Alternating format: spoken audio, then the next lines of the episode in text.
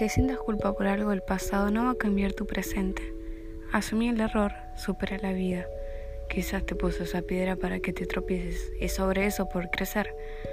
Agarra tu enseñanza, disfruta también de los momentos feos, de los errores. Aunque parezca ser un pozo sin salida, vas a salir. Y cuando salgas, vas a estar transformado y valorando las cosas que ayer no lo supiste hacer o simplemente no lo hacías. Estar mal está bien, permítete estar mal el tiempo que creas que sea necesario. Tómate todo el tiempo para vos. Eso te va a fortalecer a vos y a tu felicidad. Enamórate de tu vida. Los momentos malos te van a hacer valorar cada segundo y te van a dejar una gran enseñanza.